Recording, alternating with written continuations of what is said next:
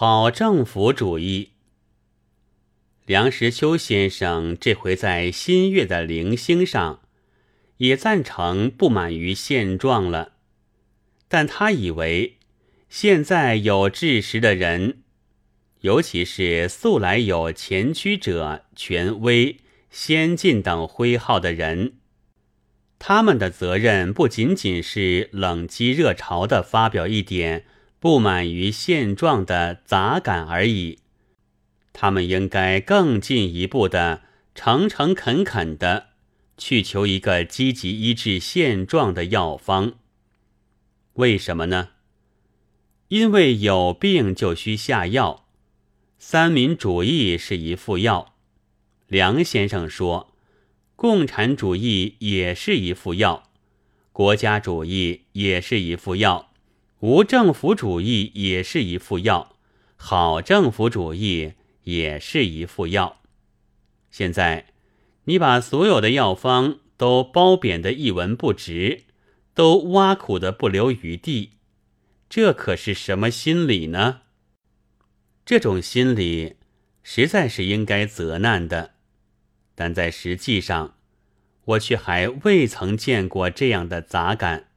譬如说，同一作者。而以为三民主义者是违背了英美的自由，共产主义者又接受了俄国的卢布，国家主义太狭，无政府主义又太空，所以梁先生的零星是将他所见的杂感的罪状夸大了，其实是只摘一种主义的理由的缺点。或因此而生的弊病，虽是并非某一主义者原也无所不可的。有如被压榨的痛了，就要叫喊，原不必在想出更好的主意之前，就定要咬住牙关。但自然能有更好的主张，便更成一个样子。不过，我以为梁先生所谦逊的放在末尾的好政府主义，却还得更谦逊的放在例外的，因为自三民主义以至无政府主义，无论它性质的寒温如何，所开的究竟是药名，如石膏、肉桂之类。至于服后的利弊，那是另一个问题。独有好政府主义这一副药，它在药方上所开的却不是药名，而是“好药料”三个大字，以及一些唠唠叨叨的名医架子的主张。不错，谁也不能说医病应该用坏药料，但这张药方。是不必医生才配摇头，谁也会将它褒贬的一文不值。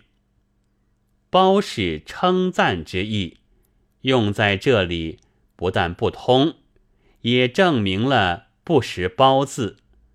但这是梁先生的原文，所以孤仍其旧的。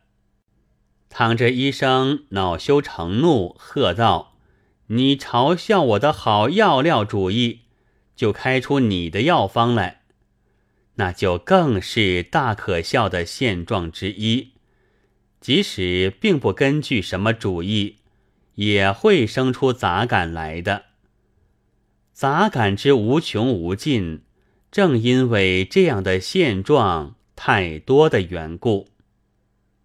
一九三零年四月十七日。